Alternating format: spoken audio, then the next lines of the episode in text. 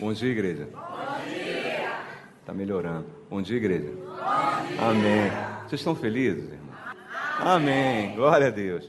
Nós entramos numa sessão de Efésios no domingo passado, e é uma sessão tão importante sobre família, né? E o que vai ser falado agora nessa manhã, eu vou pedir a cada um aqui que se você teve algum ensino, seja ele de qualquer lugar, casados para sempre, veredas, universidade da família, encontro de casais, etc. Que você coloque tudo de lado.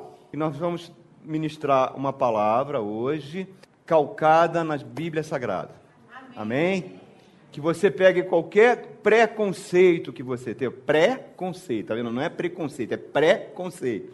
Qualquer conceito que você tenha sobre relacionamento, como deve ser o relacionamento marido e mulher, que você coloque de lado qualquer coisa que ensinaram para você a respeito do casamento, da postura da, da esposa, coloque de lado. Não estou dizendo que está certo nem que está errado. Estou dizendo que você venha com a sua mente aberta para o que nós vamos falar hoje aqui de manhã. E, por favor, não joguem sapato no pastor, principalmente as esposas. Exerçam a misericórdia e o amor nessa manhã. Amém?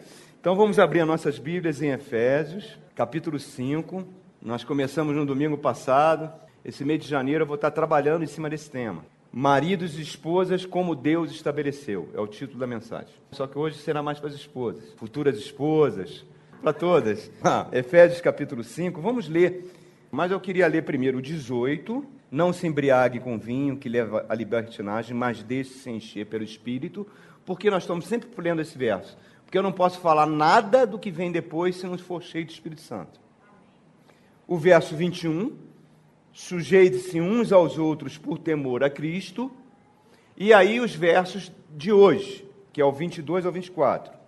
Mulheres, sujeitem-se cada uma ao seu marido, como ao Senhor, pois o marido é o cabeça da mulher, como também Cristo é o cabeça da igreja, que é o seu corpo, do qual ele é o Salvador. Assim como a igreja está sujeita a Cristo, também as mulheres estejam em tudo sujeitas aos seus maridos. Vocês podem orar por mim, por favor? Podem estender as suas mãos. Ah, Pai querido, em nome de Jesus, é a tua palavra. Clamo a ti, Senhor. Eu clamo pela tua unção nessa manhã, Pai querido. Por favor, Senhor, não tenho nada para oferecer à tua noiva, não tem nada de bom em mim, Pai. Mas me usa, Pai. Ah, usa minha boca, fala a tua igreja, Pai, na autoridade do nome de Jesus. Eu já te agradeço pela salvação, Pai, nessa manhã, Pai em nome de Jesus. Em nome de Jesus. Dá um abraço no seu irmão, fala uma palavra bonita para ele e pode sentar. Então, queridos, o título então da mensagem é esse: Maridos e esposas, como Deus estabeleceu. Essa semana saiu no Jornal Nacional uma pesquisa que nunca se casou tanto no Brasil. O número de casamentos quebrou recordes e também, junto com o número de casamentos, houve um recorde de divórcios. Nunca se divorciou tanto no Brasil.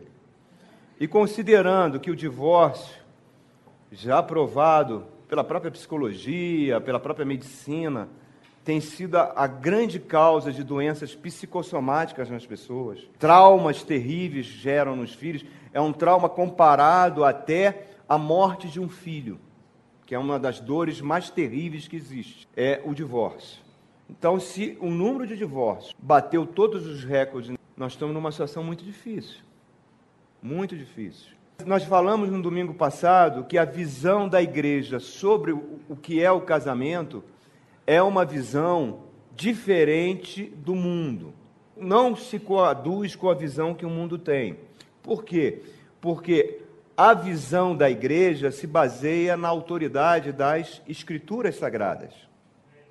A Bíblia pauta como deve ser o casamento. E o cristão que é nascido de novo se baseia no que a palavra de Deus fala. Então, nós estamos diante aqui no capítulo 5 de Efésios, nós vamos ler mais adiante, com um dos textos mais sublimes escritos sobre a natureza da igreja, que compara o amor que Jesus Cristo tem à igreja, como deve ser o amor que o marido deve ter à esposa e vice-versa. O propósito da igreja que nós vimos aqui nesse verso 22, que o apóstolo Paulo colocou aqui, para a esposa, nós vimos no domingo passado, ele põe: mulheres, sujeite-se cada uma ao seu marido como ao Senhor. Que ele, de forma deliberada, proposital, está colocando a mulher se sujeitando ao marido. Não é algo vago que saiu sem querer, não. Ele está colocando de forma deliberada. Esposas se sujeitem ao seu marido. A Bíblia diz que esse é o dever das esposas, se submeterem aos seus maridos. Assim como nós se submetemos uns aos outros por sermos cristãos. A Bíblia fala que o marido deve olhar a esposa e a esposa deve olhar o marido como os irmãos em Cristo. Ambos devem estar honrando e se submetendo um ao outro. Mas aqui no específico, ele está falando que as esposas devem se submeter ao marido. E o versículo-chave é o versículo 21, onde ele diz: por temor ao Senhor Jesus. Então a esposa, ela se submete ao marido por temor ao Senhor Jesus. Essa é a chave. A esposa agrada ao marido como se estivesse agradando a Jesus. Faz parte do discipulado da esposa servir ao marido, agradar ao marido. A Bíblia fala que nós devemos fazer tudo para Deus como se estivesse servindo ao Senhor. Tem um versículo na Bíblia, vocês podem abrir aí em 1 Coríntios, capítulo 10. O apóstolo Paulo fala, um versículo chave, que deveria nortear a nossa conduta. No verso 31, ele fala assim: Assim, quer que vocês comam, quer vocês bebam, ou façam qualquer outra coisa, façam tudo para a glória de Deus. Então ele está dizendo, em outras palavras, o seguinte: tudo que você faz na vida, fala comer e beber, mas tudo que faça na vida, façam qualquer outra coisa na vida, fazer sempre para a glória de Deus para que Deus seja exaltado na minha vida, para o meu testemunho. E a Bíblia diz que nós fomos comprados pelo sangue de Jesus. Não éramos mais escravos do pecado, agora somos escravos de Jesus. Escravos. A palavra servos significa escravos. O que, que ele quer dizer com isso? Que quem decide a vontade que tem que prevalecer na minha vida é a vontade de Jesus Cristo, e não a minha. Por isso que eu tenho que ser cheio do Espírito Santo para que isso aconteça. É tudo uma coisa ligadinha na outra. O apóstolo Paulo falou no verso 18 que nós devemos ser cheios do Espírito, porque essa decisão de ser cheio do Espírito é nossa. Ninguém pode fazer isso por você. Nem o Espírito Santo pode fazer isso por você. É você que decide. Eu quero ser cheio do Espírito Santo. E por ser cheio do Espírito Santo, faz parte do meu discipulado ser escravo de Jesus. Isso não significa que a esposa tem que ser escrava do marido. São duas coisas distintas. Quando ele fala que a esposa tem que ser submissa ao marido, não significa uma relação de escravidão, um julgo de opressão. Então, vamos avançando aos pouquinhos. O apóstolo Paulo está dizendo, em outras palavras, que é parte do discipulado de uma esposa se submeter ao seu marido. Faz parte do discipulado. Se ela diz que é uma discípula de Jesus, ela se submete ao seu marido. Jesus fala em algumas passagens nos evangelhos alguns requisitos para ser discípulo dele, não é verdade? Um que ele fala: sereis conhecido como meus discípulos se amardes uns aos outros. Aquele que quer vir a mim, que quer ser meu discípulo, pegue a sua cruz e siga-me. Tempos atrás eu fiz uma diferença explicando a diferença entre fardo e cruz. Às vezes as pessoas confundem fardo com cruz. Fardo é algo que você tem que levar, meu irmão. Você já nasceu com isso. De repente, uma doença que você tem é um fardo. Você não escolheu ficar doente, é um fardo. De repente, você nasceu num lar onde os seus pais são alcoólatras. Você nasceu numa situação de miséria, é um fardo. Você não escolheu. A cruz não é isso. A cruz é a vontade de Deus para a minha vida que eu tenho que fazer. Honrar pai e mãe. Ah, mas meu pai me violentou quando eu era criança. Mas a Bíblia diz que você deve honrar. Então, se a Bíblia diz que você deve honrar, a vontade de Deus é para que você honre. Então, a sua cruz é cumprir a vontade de Deus. Estão entendendo a diferença? Algo deliberado. A sua vontade se baseia nisso. Vou apertando a rosca aqui, viu, meu irmão? Estou só, só no início. O que eu estou querendo dizer é: a maior oportunidade que uma mulher nascida de novo tem para provar que é uma discípula de Jesus, mostrar que ela não é uma mulher pagã, independente de estar na igreja, tem muitas mulheres pagãs dentro das igrejas. Que ela não pertence mais ao mundo é mostrar que ela se submete ao seu marido por amor a Jesus Cristo. Nós vivemos numa época de arrogância feminista. Começou muito na década de 60, quando Dona Beth Friedman queimou o sutiã em praça pública. Então as mulheres assumiram posições que a Bíblia falou para ela não assumir. E com isso nós vivemos num lares destruídos, filhos destruídos. O Brasil quebrou seu recorde de divórcios. Por quê? Porque um princípio divino, um princípio divino, que é esse princípio da sujeição, que é o princípio da esposa se submeter ao marido, foi rompido. Causa um impacto muito grande, queridas irmãs aqui presentes, quando vocês têm suas amigas e quando suas amigas não pertencem à igreja, são amigas que estão fora da igreja e você tem amizade com essas, com essas pessoas, sendo uma mulher casada, causa um impacto muito grande nas outras esposas que não têm Jesus, quando você é submissa ao seu marido. Porque não estão acostumados com isso. Então, é uma grande chance de você dar um ótimo testemunho é uma grande chance de você ser sal da terra. O que, que Jesus fala?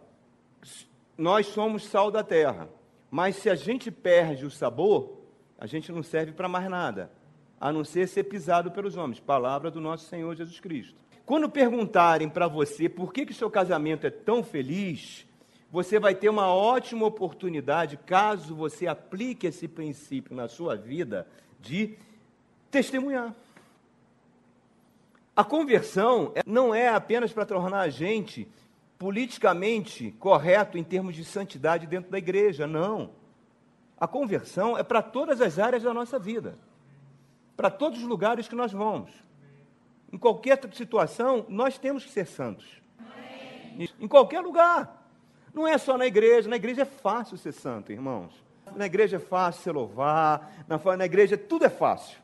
O problema é quando você sai daqui chega em casa, o maridão, aquela pessoa de. Então é uma ótima oportunidade para você testemunhar. E o principal interesse, qual deveria ser? Honrar Jesus Cristo. Você não quer que Jesus fique feliz com você? Então, para Jesus ficar feliz com você, você tem que agradar a Ele, concorda? Como é que Ele vai ficar feliz se você desagrada-o? Você tem que fazer que Ele goste da sua companhia. Você tem que honrá-lo. Isso deve ser a nossa marca, exaltar o nome de Jesus Cristo. Se isto não é prioritário na sua vida, eu tenho a dizer para você, nesse finalzinho de ano, que você está em grande perigo. Você está com grande chance de pertencer naquela parábola das dez virgens, lembram da parábola das dez virgens? Que cinco tinham azeite e tiveram comunhão com o noivo, e cinco foram lançadas fora num lugar de dor, onde o verme nunca morre, e de gemidos eternos. Jesus falou, não é o pastor Wagner. Grande chance você estar tá pertencendo às virgens sem azeite. Então, nosso objetivo de vida é esse. Eu vou falar apenas de dois princípios aqui. Primeiro princípio: por que a esposa deve ser submissa ao seu marido? Porque esta foi a ordem da criação. Quando Deus criou o mundo, estabeleceu essa ordem. E você vê isso nos animais. Se você tem o interesse de ver um documentário sobre a vida selvagem, quando você vê uma leoa e um leão, é a leoa que caça. É a leoa que parte para cima e mata os bichos lá para alimentar os filhotes. Então, quando ela ataca um búfalo, botando o búfalo no chão, matando o búfalo, ela está comendo e já tirando a carne do búfalo para levar para os filhotes. Quando o leão chega, aquele passo dele, tranquilão, não fez nada, não fez nada, não gastou um suor para matar o búfalo. A leoa se retira e deixa o leão comer. Depois que ele se sacia, enche a pança dele, ela vai lá, pega. Esse princípio está na vida animal. Porque é um princípio criado por Deus. A ordem da, da criação foi essa. Se você ler Gênesis capítulo 2, você vai ver isso. Em Gênesis 2, quando Deus criou o mundo, Ele, o nosso Senhor, Deus, Jeová, estabeleceu essa relação entre homens e mulheres. E o Novo Testamento sempre nos joga em Gênesis 2. Sempre leva a gente para Gênesis 2, que foi antes do pecado entrar no mundo. O pecado entra no mundo em Gênesis 3. Depois vem a queda. A queda do homem foi a maior tragédia da humanidade. Tragédia da humanidade não é a AIDS, não é a bomba atômica, não é nada disso. A tragédia da humanidade foi o pecado no mundo, a queda do homem. Então vamos abrir lá em Gênesis capítulo 3. Depois da queda. Eu não estou falando sobre a mulher trabalhar fora, a mulher ter sua profissão, ter seu emprego, eu não estou tratando disso. Eu estou tratando de esposas dentro do lar, ok? Vamos fazer essa diferença logo agora no início. Gênesis 3, verso 6. Quando a mulher viu que a árvore parecia agradável ao paladar, era atraente aos olhos e, além disso, desejável para ela se obter discernimento, a mulher está vendo a abordagem do diabo. A primeira sessão espírita aconteceu aí. O diabo encarnou numa serpente e convence a mulher a comer do fruto. Ela tomou do seu fruto, comeu e deu ao seu marido, que comeu também. Qual foi a consequência disso? Deus chega e estabelece uma sentença na vida da mulher por causa disso. Verso 16. A mulher, ele declarou: multiplicarei grandemente o seu sofrimento na gravidez. Com sofrimento você vai dar luz aos seus filhos. Então, a dor de parto adveio disso. Não era o propósito de Deus que a mulher sofresse no parto. O pecado causou isso. E que mais que o pecado causou? O seu desejo será para o seu marido e ele a dominará. Deus estabeleceu um princípio: o homem dominar a mulher. Esse princípio está em vigor no mundo. Por quê? Porque a mulher deu ouvidos a Satanás. Ela deu ouvido a Satanás. Então, qual é a ênfase da Bíblia? A Bíblia enfatiza um princípio chamado princípio da progenitura. Jesus Cristo, fala lá em Colossenses, é o primogênito de todas as coisas. Quando os filhos nascem, Deus estabeleceu o direito de progenitura, que o filho mais velho tem, digamos assim, a liderança da família. E ele estabeleceu esse mesmo princípio para o homem em relação à mulher, porque o homem foi criado primeiro. O homem foi criado primeiro. E a mulher foi criada a partir do homem com um propósito: auxiliar o homem. Vamos abrir em 1 Coríntios, capítulo 11. 1 Coríntios, capítulo 11, verso 3. Fala assim: Quero, porém, que entendam que o cabeça de todo homem é Cristo, cabeça da mulher é o homem, e o cabeça de Cristo é Deus. Estão vendo? Uma ordem sendo estabelecida aqui.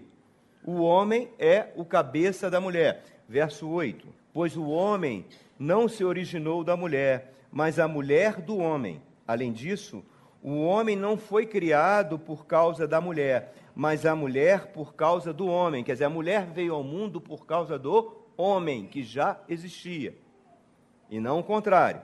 Por essa razão, não, para aqui no 9. Verso 11. No Senhor, agora um princípio importante. No Senhor, todavia, a mulher não é independente do homem, nem o homem independente da mulher. Pois assim como a mulher proveio do homem, também o homem nasce da mulher. Ninguém nasceu de uma proveta, todos nascemos da mulher. Então, para Deus, os dois estão em condição de igualdade. Ok? Mas não são independentes entre si.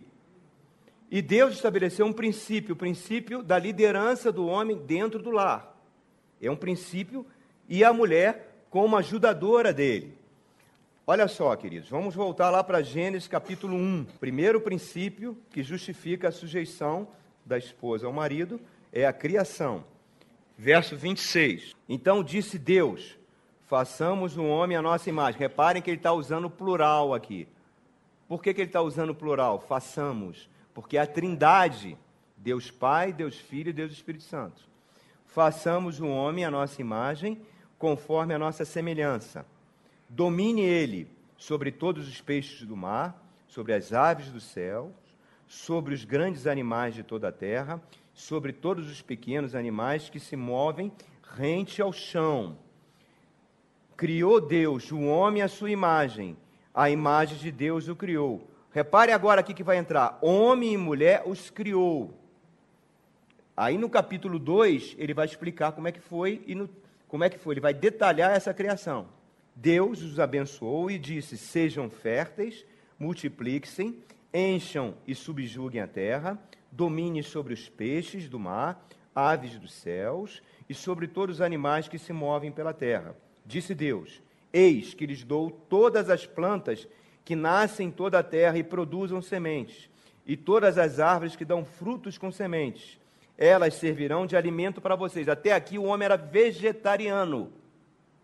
Antes do pecado entrar no mundo, o homem era vegetariano.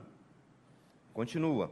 E dou todos os vegetais como alimento a tudo o que tem em si fôlego de vida e a todos os grandes animais da terra, a todas as aves do céu e a todas as criaturas que se movem rente ao chão. E assim foi feito. Então, toda a criação está debaixo do domínio de Adão. Deus colocou isso. E viu Deus que tudo o que havia feito havia ficado muito bom. Passou a tarde e a manhã, e este foi o sexto dia. Agora, no capítulo 2, ele detalha o que está no capítulo 1. Um repete, inclusive, algumas coisas. Olha aí o verso 7. Então o Senhor Deus formou o homem do pó da terra. Muito bem.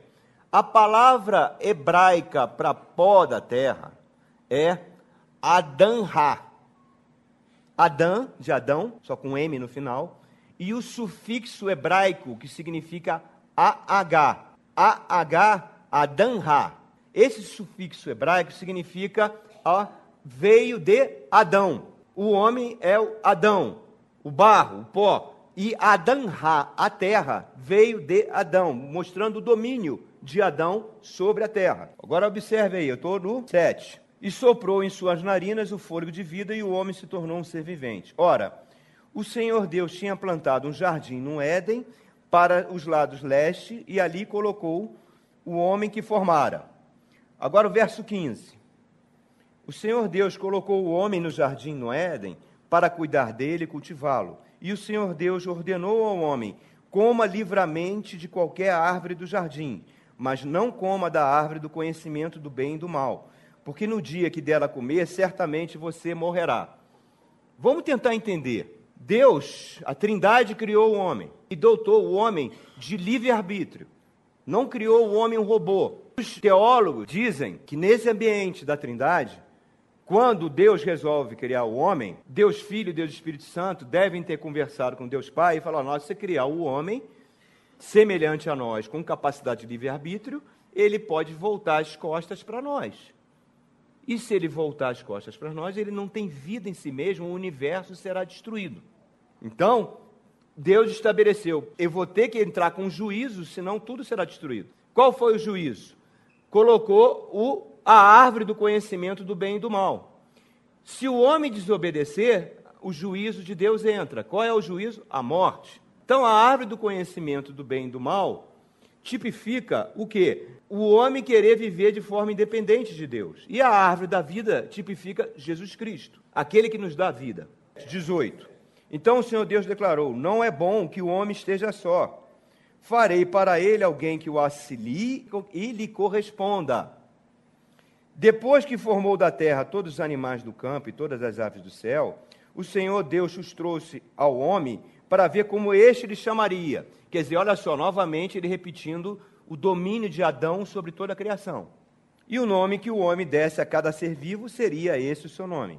Assim o homem deu nomes a todos os rebanhos domésticos, as aves do céu, animais selvagens. Todavia, não se encontrou para o homem alguém que o auxiliasse e lhe correspondesse. Quer dizer, o homem estava completamente só.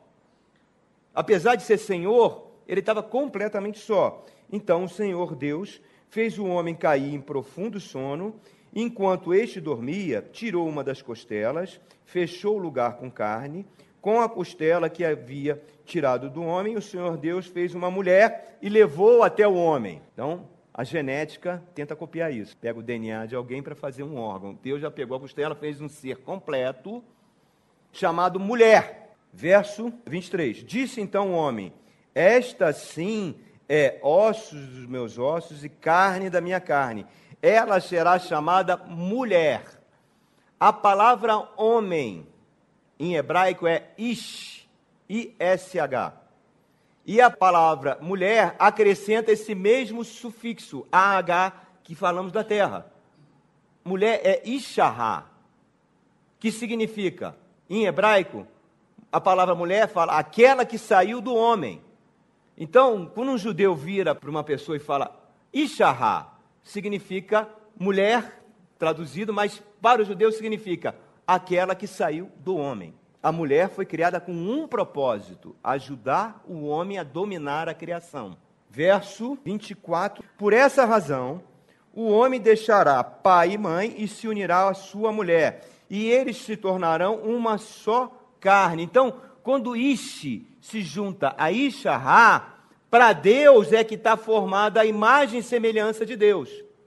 Quando o homem se junta à mulher, os dois agora são uma só carne, é imagem e semelhança de Deus.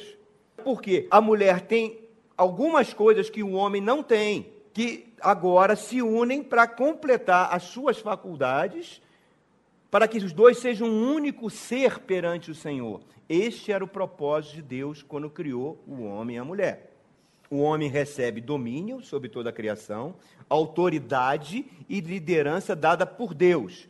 Deu força física maior. O homem é mais forte que a mulher. Tem um propósito. A mulher, em compensação, tem uma capacidade de suportar dor que muitas vezes o homem não tem. Então, diz que o homem é mole, chorão, não é? Porque a mulher tem essa capacidade de ter mais tenacidade à dor.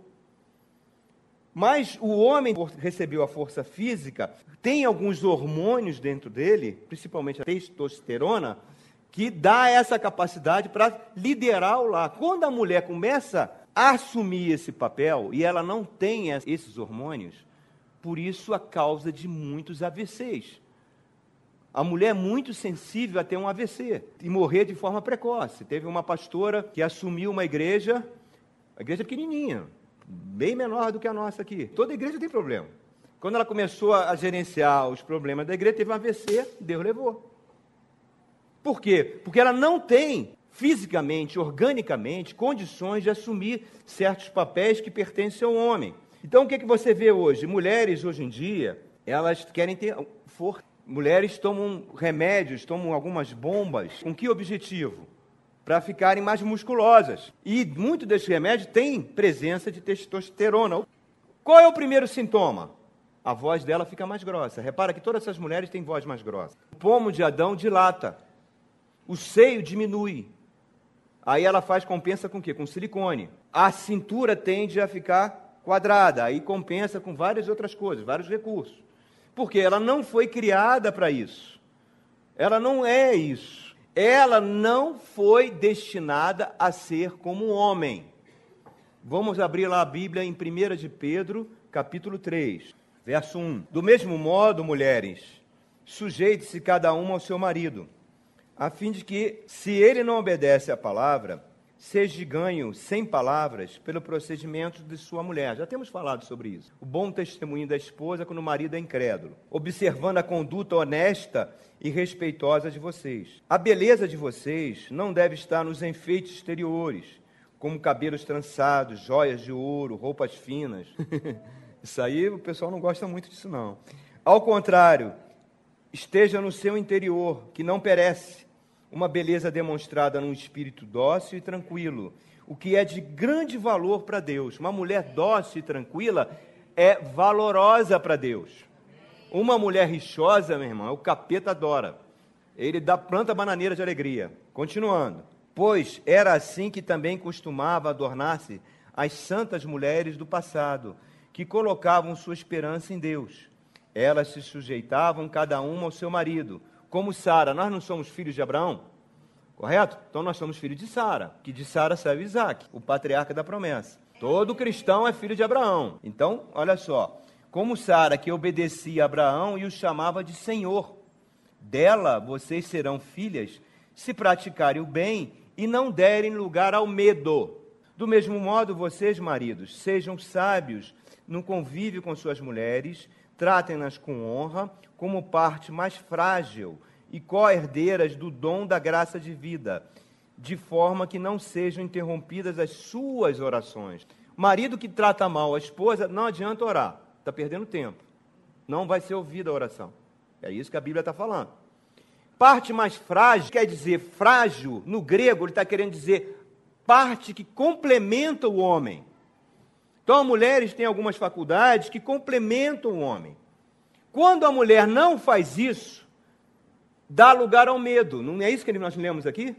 Por isso que quando uma mulher não é submissa ao seu marido, e cada vez mais no meio cristão isso está virando uma tônica, cada vez mais mulheres ficam deprimidas. Cada vez mais mulheres tomam remédio tarja preta. Cada vez mais mulheres têm síndrome de pânico. Cada vez mais mulheres cristãs estão ficando dependendo de psicólogo, de psiquiatra para tudo na vida. Por causa desse princípio. A Bíblia está falando isso. O homem não pode exigir da mulher reações ou tarefas que ela não foi capacitada a fazer, que pertence ao homem fazer. Ele não pode exigir isso dela. Ela tem faculdades diferentes que complementam a do homem. O princípio da sujeição diz que a mulher é um complemento para suprir essa necessidade. E assim eles vão ser uma só carne, e assim eles vão ser imagem de Deus. Esse é o primeiro princípio. Por isso que o homossexualismo é uma violência. É uma violência. Porque o homem e a mulher têm que ser uma só carne. Um complementa o outro. Como é que dois homossexuais podem se complementar? É uma violência. E o que, nós estamos vivendo hoje? Graças à pornografia, principalmente, tem entrado nos lares. Que as meninas, a partir de 10 anos de idade, já está ficando muito natural serem bissexuais.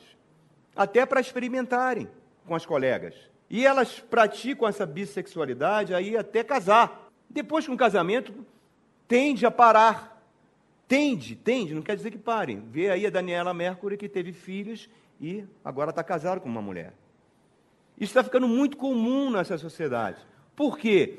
Tudo isso acontece porque esse princípio da sujeição foi quebrado no lar. Foi quebrado no lar. Por isso que um certo pastor que dizia que o diabo é travesti, eu concordo com ele. Aí nós entramos no segundo princípio. Então, o primeiro princípio foi a ordem da criação. O outro princípio está relacionado com a relação de Cristo com a igreja.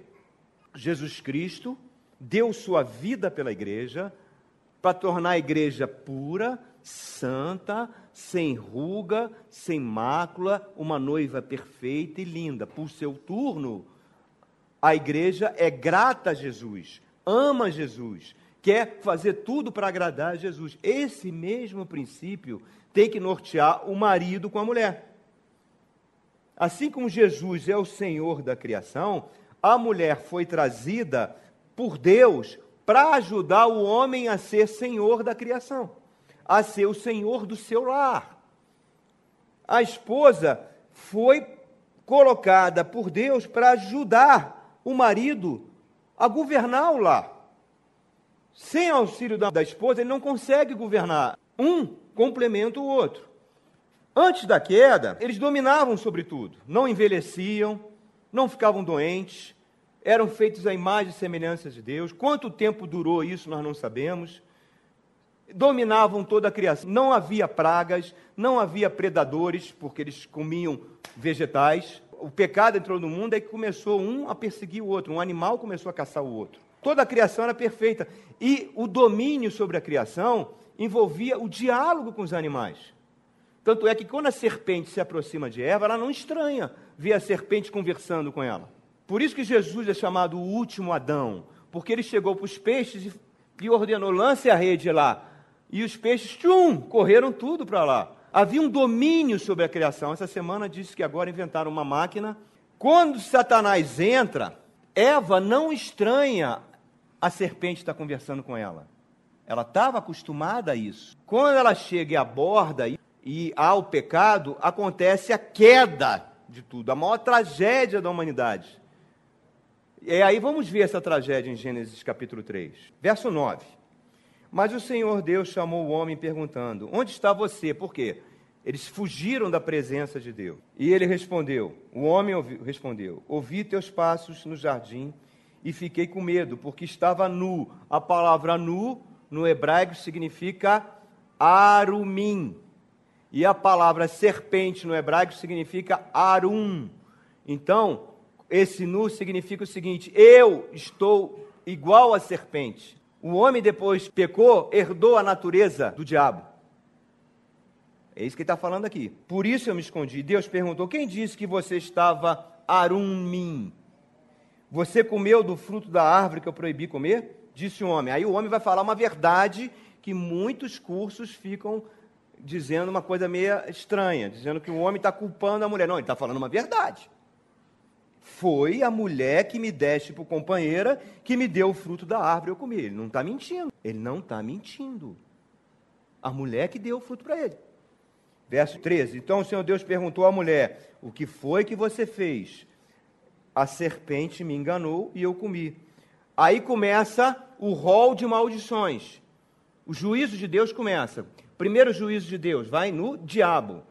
Então Deus disse à serpente: Uma vez que você fez isso, maldita é você, entre todos os rebanhos domésticos, entre todos os animais selvagens. Sobre o seu ventre você rastejará, e pó comerá. O que é o pó? Adão. Então, o alimento da serpente é o pecado humano. Os demônios se alimentam do pecado humano. Quanto mais você peca, mais comida você dá à serpente. Por isso que a área do sexo é uma área que o diabo atua com muita força. Ele tira a comida dele dali, por causa dessa maldição. Porém, inimizade entre você e a mulher. Por isso que a mulher é o alvo favorito de Satanás. Por isso que a mulher se tornou um objeto. É lá que ele ataca, é lá que ele destrói as famílias. Entre a sua descendência e por causa disso aqui, que é o proto-evangelho. E o descendente da mulher, lembre que está no singular aqui, falando de quem? De Jesus ele vai ferir a sua cabeça e você vai ferir o calcanhar. Então, Jesus vai vir da mulher, por isso que ele fala, sou filho do homem, por isso que ele fala, filho do homem, para mostrar que ele nasceu de uma mulher, por isso ele tem direito sobre a terra, porque a terra foi dada ao homem, por isso que Jesus teve que encarnar numa virgem, não podia ter uma relação sexual a virgem, que senão a semente de Adão passaria para ele. O plano da salvação envolve tudo isso. A mulher lhe declarou: Multiplicarei grandemente o seu sofrimento na gravidez, com o sofrimento você dará luz aos filhos, e seu desejo será para o seu marido, ele dominará. É tratada como objeto por muitos homens por causa disso. Verso 17: Ao homem declarou: Visto que você deu ouvidos à sua mulher e comeu do fruto da árvore do qual ordenara que não comesse, maldita é a terra por sua causa. Quer dizer, aí começou predadores, começou pragas, tudo começou a partir daí. E ele fala: com sofrimento você vai se alimentar dela todos os dias da sua vida. Ela vai dar espinhos, ervas daninhas, e você terá que se alimentar das plantas do campo. Com o suor do seu rosto você comerá o seu pão, até que volte à terra, visto que dela você foi tirado, porque você é pó. Lembra que a semente come o quê? O pó e ao pó voltará. Quer dizer, aí a morte entrou. Tudo começou por causa da mulher. Essa foi a maior tragédia da humanidade. Olha o que, que Paulo fala em 1 Timóteo capítulo 2. 1 de Timóteo capítulo 2, verso 11. A mulher deve aprender em silêncio com toda sujeição. Não permito que a mulher ensine, nem que tenha autoridade sobre o homem. Esteja, porém, em silêncio, porque primeiro foi formado Adão e depois Eva. E Adão não foi enganado, mas sim a mulher, que tendo sido enganada, tornou-se transgressora. Entretanto, a mulher será salva, dando à luz a filhos, se elas permanecerem na fé, no amor, na santidade e com bom senso. Ele está falando que a mulher que foi enganada, não o homem.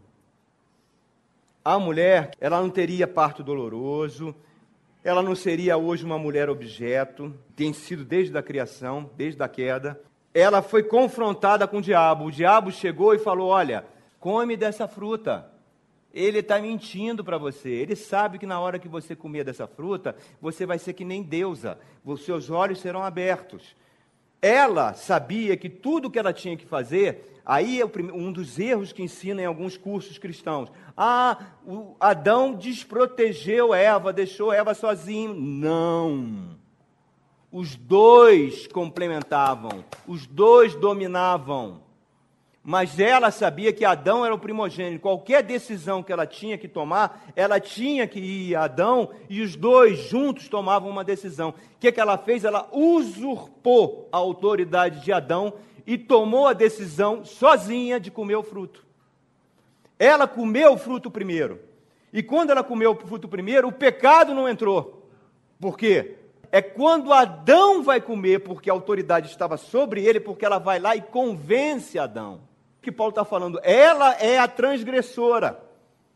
Ela não pode dominar o homem, porque Deus estabeleceu esse princípio. Ela tinha que consultar Adão. Ela tinha que se colocar debaixo da liderança de, de Adão. Ela não, ela se coloca na posição de liderança, toma uma decisão, ao invés de Adão tomar essa decisão, e todo mundo caiu. Não deixou ela desprotegida nem sozinha. Ela sabia se não acontecesse, Deus não teria lançado essa maldição em cima dela, como punição. Então, ela tomou uma decisão deliberada de desobedecer a Deus. Por isso que o pecado original, Agostinho, quando criou, baseado nessa passagem, a, teologia do pecado original, disse que a mulher desconsiderou a sua, sua posição na relação matrimonial. Ela estava casada com Adão ela desconsiderou isso, ela usurpou a autoridade de Adão e aí veio o caos. Veio o caos a partir daí. Daí a sentença dura que ela recebeu. Esse é o argumento dos apóstolos, porque a igreja é fundada na doutrina dos apóstolos. Isso é a doutrina. Por isso que mulher que tem voz forte dentro de casa, voz forte no lar, que vira uma matriarca, é a morte naquela família. Não tem nenhum lar como sobreviver a isso. Quando ela usurpa isso, ela vai gerar homens fracos, filhos fracos, que vão querer casar com mulheres que mandam, com mulheres que vieram também de lares onde a mulher mandava. Ele se sente bem assim, em ser comandado por uma mulher. É a mulher que decide, é a mulher que diz o que tem que ser feito. Aí o que acontece? O homem normalmente vai guardando aquilo, vai guardando, e de repente ele tem aquelas reações de cólera, explode, por quê? Porque é uma violência contra a natureza que Deus fez nele. Por isso que você vê homem que é muito submisso à mulher, normalmente eles são muito estúpidos com as mulheres. Eles têm reações, ou então são viciados em trabalho. Viciados em trabalho. Ou então arrumam amantes. Porque amante é amante, né, meu irmão? Amante Tu é lindo, tu é o macho, tu é o homem, tu é o. Até a hora que você botar esse negócio no meu dentro, aí muda a figura. Mas até lá você é o cara. E o que é triste nisso tudo é que a igreja se tornou muito psicológica. E ela, ao se tornar psicológica, ela foge dos princípios da palavra. E as pessoas começam ah, pastor, o apóstolo Paulo é muito machista. Ele é muito machista. Ele era um judeu, um rabino, e o judeu rabino sempre colocava as mulheres numa posição inferior. Inclusive, tem até um camarada aí, né, que o pessoal exalta, mas o cara fala tanta besteira, um tal de Leonardo Boff. E ele é o grande defensor da teologia feminina. Por isso que tem igrejas chefiadas por mulheres. Isso é uma violência. Igreja não pode ser chefiada por mulher, pelo mesmo princípio do lar. É o mesmo princípio. Quando você diz que o apóstolo Paulo está errado, que ele é um machista, você está dizendo que o Espírito Santo, então, não usou ele. Você está dizendo, então, que a palavra de Deus não é a palavra de Deus. É um contexto cultural. Você não está se submetendo à revelação bíblica. Você não está se submetendo à autoridade das escrituras sagradas. Não tem isso, ah, isso aqui eu aceito, isso aqui eu não aceito. Não tem isso. E o apóstolo Paulo foi um cara que teve muito cuidado com as mulheres. Honrou as mulheres de, em várias epístolas paulinas, a mulher é honrada, é Priscila honrada. Tu vai lá em Romanos, ele fala das mulheres, fala das santas mulheres. Ele colocou a mulher no lugar de dignidade. E quando ele fala, eu recebi o evangelho por revelação, de Deus, do próprio Jesus, quando ele fala isso, quando ele quer falar algumas passagens lá em 1 Coríntios 7, ele fala assim né, sobre as virgens casarem, ele fala, ó, isso digo eu, não o Senhor. Isso é opinião própria minha. Vocês aceitam se quiser. Aí a outra ele fala, isso digo não eu, mas o Senhor. Então ele tinha esse cuidado, irmãos. Então você chegar e dizer que ele está sendo machista é um absurdo completo. Havia um, um colega meu da Marinha, ele era pastor da Assembleia de Deus, lá no Rio de Janeiro. Ele era suboficial, ele trabalhava comigo, eu era o chefe dele. Conversava muito sobre igreja. Contou como ele assumiu a igreja dele lá em Nova Iguaçu, num bairrozinho lá de Nova Iguaçu, na Baixada Fluminense. Ele falou que a igreja dele é filiada àquela à Assembleia de Deus, é Madureira e Belém, parece, né? Duas grandes divisões. E ele era do grupo de Madureira. E tinha uma igrejinha lá que não crescia, igreja pequenininha, a vizinhança odiava a igreja, jogava pedra nos vidros da igreja, pichava os muros, a igreja não crescia. E todo pastor que o pessoal mandava ir lá substituir o tal pastor, não queria ficar, não queria ficar naquela igreja. Aí chamaram ele. Como ele era militar, o militar tem isso de missão dentro de si, né? Forte, ele falou: vou cumprir essa missão. Mas antes vou assistir um culto. Chegou na igreja vazia, Aí estava o pastor pregando, tinham duas mulheres típicas da Assembleia de Deus. Conhece aquela do coque? Aquele saião, uma ali e outra aqui. Aí o pastor começou a pregar. Começou a pregar a palavra. Aí levantou uma. Assim diz o Senhor, meu servo. Teoricamente língua. Aí a outra. Aí o pastor ali olhando as duas. Meu servo, você tem que ter atenção nisso, nisso, nisso, nisso. E sentou. Voltou a mensagem. Aí levantou a de cá. Assim diz o Senhor. Aí assumiu a igreja. Quando, ele começou a pregar, a primeira levantou, ó, calada o espírito do profeta é submisso ao profeta, caladinha. Depois do culto a gente conversa, tá bom? Ok, irmã? Aí pregou, chamou as duas e falou: Nunca mais eu quero ver isso aqui dentro. Nunca mais eu quero que vocês interrompam a palavra. Nunca mais eu quero que vocês usurpem a autoridade pastoral dentro da igreja. Não, mas Deus está me usando. Deus falou, Deus, o espírito do profeta é submisso ao profeta. Se você não quer ficar, porta da rua é serventia da casa. Então nós vamos levar todo mundo da igreja. Pode levar. E levaram. Tinha meia dúzia, meia dúzia foi com ela, duas. E o pastor começou a pregar sozinho no culto. Ele para a esposa. A igreja foi vindo, foi enchendo, a vizinhança foi chegando, foi chegando. Em cinco anos eles tinham 300 membros. Porque esse é o princípio que Deus estabeleceu dentro da igreja. Né? O princípio da autoridade do homem, que é dada na igreja. A Bíblia proíbe a mulher de ser o homem da casa. Ela é radical. O pai tem a missão de proteger a família. É ele que faz a ligação dos filhos com a sociedade. É ele que protege os filhos. A, a, mãe educa, mas o pai intervém na educação apenas para complementar e nunca para um competir com o outro pelo amor do filho. Isso é tragédia. Eu vi na minha família isso acontecer. A mãe dava uma ordem para a filha, o pai chegava e falava: mamãe mandou isso, então papai é mais bonzinho, tá? Não precisa fazer. Tirava a autoridade da mãe, a mãe do pai. E a criança, que é um bichinho inteligente, pega tudo, já estava jogando um contra o outro, com cinco anos estava dominando aquele lar. Depois de 17 anos de casamento se separaram. Ela, com 22 anos, foi morar na rua. Morreu com 28, com a vida toda desgraçada. Estou falando por quê? Porque esse princípio não aconteceu no lar.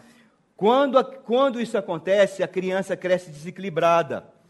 Você nunca pode tirar a autoridade de um cônjuge. Nunca. Se o teu marido está errado, você chegue com jeitinho, depois fale com ele. Nunca na frente dos filhos e vice-versa. A liderança do marido não significa que a esposa é inferior a ele, não, irmão.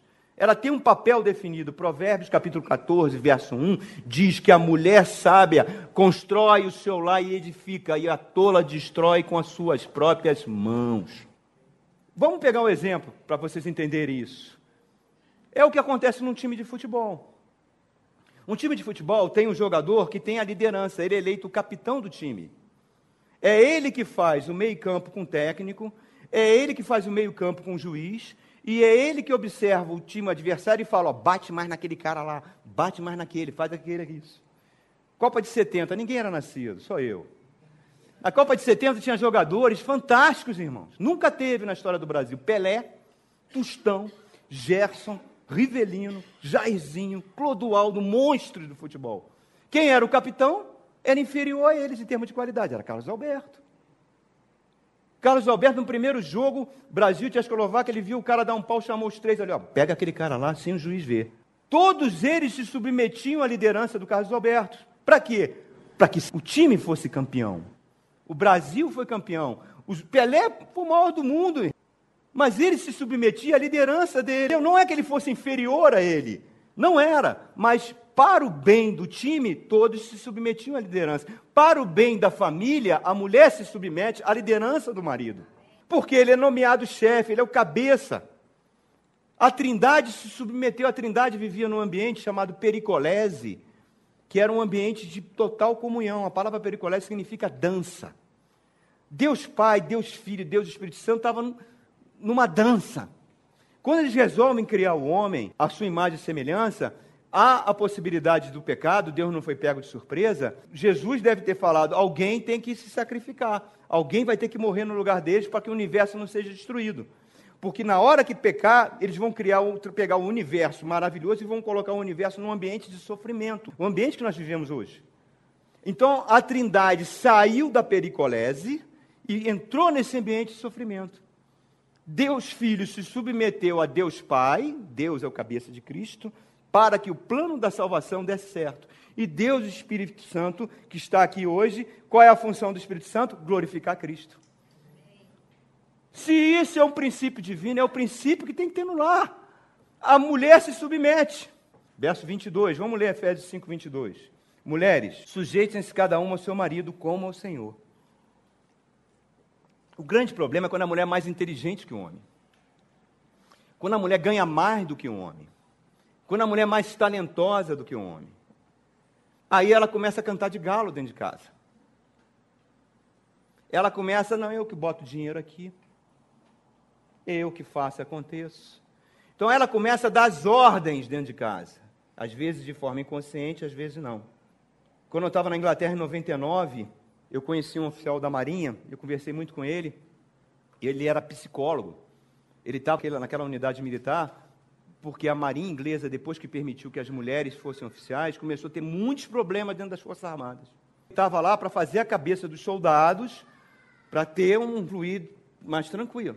Nós estamos vivendo um tempo, a história das Amazonas. A terra das Amazonas, o que são das Amazonas? Que as mulheres guerreiras, as mulheres conquistadoras, as mulheres que não precisavam dos homens, os homens eram apenas para fecundar e depois eram expulsos.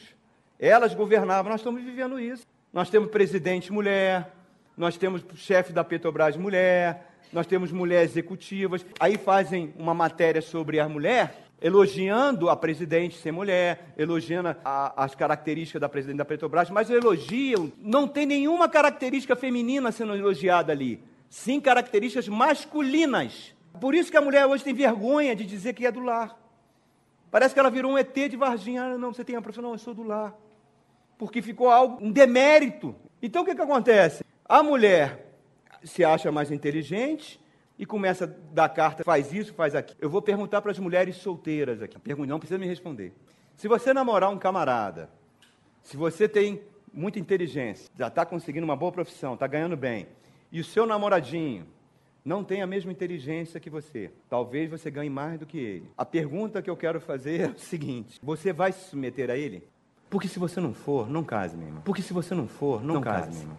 Não case. É o mesmo princípio. Ah, meu namorado é, é grosseiro, fala palavrão comigo, de vez em quando quer me dar uns tapas. Você vai casar com ele? Ah, Deus vai mudar. Vai, tu vai apanhar muito. Você gosta de apanhar? Amém. Pode ir. Lloyd Jones conta uma história. Ele era pastor em Londres. Tinha um casal que a mulher era uma cientista nuclear. E o marido era um professor de história. A mulher era brilhante, cara. A mulher era brilhante, era um gêniozinho. E o marido era um cara tranquilo, professor, tranquilão. Em termos intelectuais, a mulher dava goleada nele. E ele amava ir na casa deles, porque ela, o tempo todo, conseguia, com a inteligência dela, digamos assim, colocar as palavras na boca dele como se fosse dele. Ela plantava com jeitinho, com honra, com educação. Ela ia fazendo a cabeça do marido, em termos. A mulher é um pescoço, né? E para virar a cabeça do marido para onde ela quer falava as ideias e ele assumia que aquelas ideias eram dele, mas não era. A mulher é que plantava aquilo na cabeça dele, mas o tempo todo ela queria honrar ele. O tempo todo ela queria colocar ele em posição de destaque. O tempo todo ele era o chefe do lar. Ela, sim, amor, sim, amor, mas ela se sujeitava a isso. Os filhos se sujeitavam à liderança do pai porque a mulher fazia isso. Esse era o princípio. Irmão. Com cada vez mais a mulher está tá assumindo posição, o que, que os homens estão fazendo? Estão tendo medo de casar, não estão querendo sair de casa, o homossexualismo masculino cresce, as mulheres viraram caçadoras, partem para cima, são agressivas sexualmente falando, e aí você vê o que? Cada vez mais os homens fugindo disso. Os programas de governo, Bolsa Escola, Bolsa Família, Bolsa Gás, é feito com a mulher, porque o marido vai beber cachaça com dinheiro. Então o governo faz com a mulher. Estão vendo? Mudou tudo, irmãos. Tudo está mudado. O homem, ele foge de responsabilidade. Então, por exemplo, se a gente fosse um país sério, há um, um ano passado o Renan Calheiros adulterou com a esposa e divorciou. Se nós fôssemos um país sério, esse cara não era para estar no poder por ser um adúltero. Porque ele está numa posição de autoridade. Ele é o presidente do Senado. Por isso que ele pega o aviãozinho da FAB e vai lá para Alagoas para fazer tratamento capilar, com dinheiro do teu imposto. Porque um homem desse não tem princípios morais para ser uma autoridade. Mas tudo é normal, irmãos. Isso é bobagem, perto do que a gente vê um padrasto pegar dinamite, enrolar em torno de si, em, em torno da filhinha amante, da enteada amante dele, e explodir os dois aqui, como aconteceu agora, essa semana. Tudo está virando normal. Porque esse princípio está sendo destruído, irmãos. O rapaz chega para o pastor e fala assim: Pastor, eu não venho na igreja para participar mais disso, porque você sabe, né? Minha esposa, você sabe como é que ela é, né? O pastor vira para ele e fala: A culpa é sua, né, meu irmão? Ele: Não, não, a culpa não é minha, a culpa é dela. Não, a culpa é sua. Ela está debaixo da sua liderança. A culpa é sua. Se ela não vem, a culpa é sua. E a gente vê homens que são dominados pela esposa, homens que se tornam fracos, às vezes casamento de 50 anos, 50 anos. O, ele era para ser o quê? Um casamento harmonioso, cara, 50 anos. Não é. Porque a mulher é uma opressora de primeira, é mandona, a mãe dele já era assim, quando eles saem na rua, ele, aquela briga de ira, pode estar num restaurante, pode estar no shopping, pode ser o lugar que for, meu. Ele explode, porque é uma maneira que ele tem para envergonhá-la, para revidar o domínio que ela tem dentro de casa. Princípios sendo quebrados. E os homens hoje em dia não querem ser incomodados, não deixa a educação dos filhos com a mulher. Não, não me perturba. Esse domingo é meu dia do futebol, é o meu dia da cerveja, é o meu dia dos amigos. Ela, por ganhar mais, começa a dar, cantar de galo. E a coisa assim vai mesmo. Assim vai. Antigamente, os padres, os pastores, chamavam os casais para aconselhar, mas isso mudou. Tudo virou psicológico. Tem igreja que gabinete pastoral é dado por psicólogo, irmão. Não é mais dado por pastor. Tudo é psicológico. Empurrada. A autoridade da Bíblia está sendo desprezada. Cada vez mais. E se ela é desprezada em lares cristãos, nós precisamos voltar para a Bíblia, irmãos. Nós precisamos voltar. Cristo amou a igreja, deu a sua vida por ela. E a igreja só tem um único objetivo: amar a Cristo, honrar a Cristo, ser digna de Cristo. Assim tem que ser o casamento, irmãos. Normalmente, mulher que manda em casa, que viu a mãe mandar, ela vai procurar um namorado ou um noivo onde ela possa continuar mandando.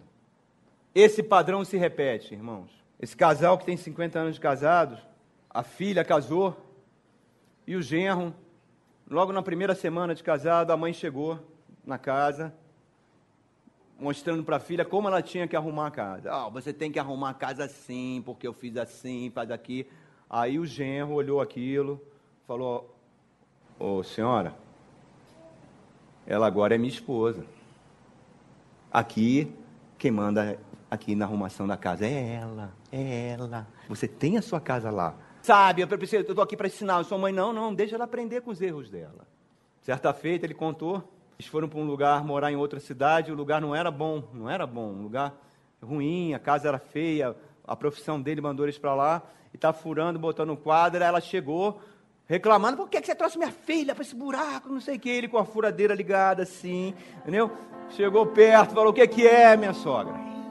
Hoje, ela elogia esse genro como um modelo de marido. Por quê? Porque toda mulher quer ver isso no marido, irmãos. A mulher, ela quer ver o marido tomar essa posição, assumir essa autoridade. Como a criança tem necessidade de autoridade, a mulher também tem essa necessidade. Então é uma violência quando ela rompe isso. É uma violência. Aí essa esposa dele passou-se anos, ela como foi grata ao marido por ele ter sido firme com ela naquilo. São princípios que Deus honra princípios que Deus honra. Porque o plano perfeito de Deus é marido e esposa aos seus pés, orando junto, mutuamente se ajudando, amando-se um ao outro. E quanto mais tempo dura um casamento assim, é que nem vinho. Quanto mais velho, melhor, meu irmão. Os filhos crescem saudáveis, a prosperidade entra naquela casa, os netos serão abençoados, porque esse é o plano de Deus. Então, mulheres queridas, mulheres amadas e queridas, futuras esposas, esposas, vamos nos colocar no, nosso, no lugar que Deus colocou vocês. Hein? Amém? Era isso que eu tinha que falar. Deus abençoe cada um. Amém? Não tem coisa melhor que o casamento. Não tem coisa melhor. Mas esses princípios precisam estar reinando dentro do lar. Amém? Vamos cantar o amor? Só rapidinho, Cristina estava me falando uma coisa, permite, vamos. Ontem eu propus um programa de índio para ela. Não, programa de índio é legal, porque tem cachoeira, tem canoa. Esse é pior do que programa de índio. Eu falei, a gente não tem nada que fazer, a gente já comprou os presentinhos. Vamos pro shopping tomar um café. Pegamos um garrafamento de quilômetros, irmão. Aí, aí quando a gente estava saindo, tinha outra fila, ela chega para mim e fala, Wagner, você não quer tomar um cafezinho de volta? Entra aí nesse engarrafamento, vamos lá tomar um cafezinho. Ela falou: o que é esposa submissa? Graças a Deus que ela é assim. Graças a Deus. Amém? Eu paguei flexão depois, viu? Aí quando eu cheguei, estava vindo um casal do parque de bicicleta caindo chuva em cima dos dois, né? Os dois andando de bicicleta. Estava na cara que não era um dia. Aí ele falou: Ai, Wagner, deve ser discípulo seu. Mas é assim, irmãos. Ela não chegou e falou: Não, não vou. Não sei quem é, não. Quer tomar um café? Tá bom, vamos lá, meu irmão. Programa de índio. Foi. Não conseguia nem andar no shopping, cara, entendeu? Mas é assim que a gente está 31 anos juntos felizes. Amém? Amém? E todos nós podemos ser assim. Amém? O mundo há de passar e toda profecia, os dons, as línguas e tudo mais que existir.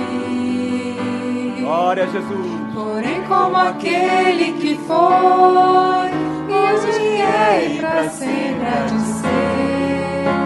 O amor é a essência de Deus e para sempre também vai viver. Ô oh, glória! Bondoso e sem rancor,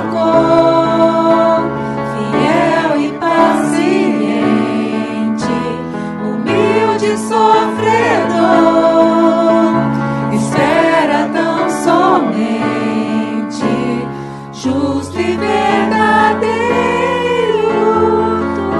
suporta e tudo crê. Tão puro e perfeito é o amor, não busca interesse ou favor. Mistério, expressão, vida e luz do Senhor. Oh, aleluia.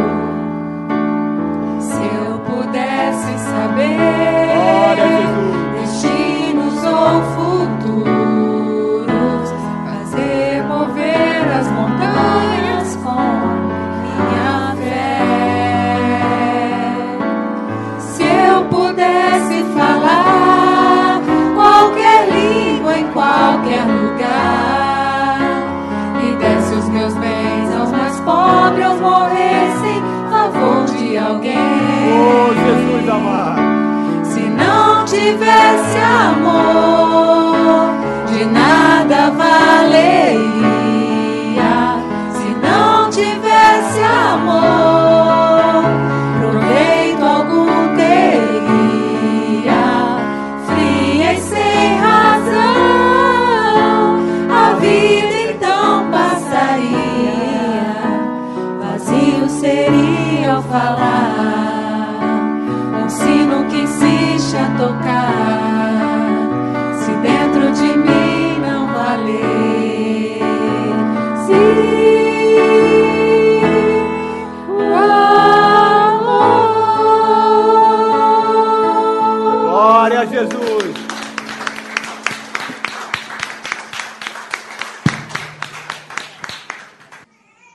amor de Deus Pai, que a graça do nosso Senhor Jesus Cristo, que a presença santa do Espírito Santo esteja sobre todos nós. Um domingo maravilhoso. Vão em paz, que o Senhor vos abençoe.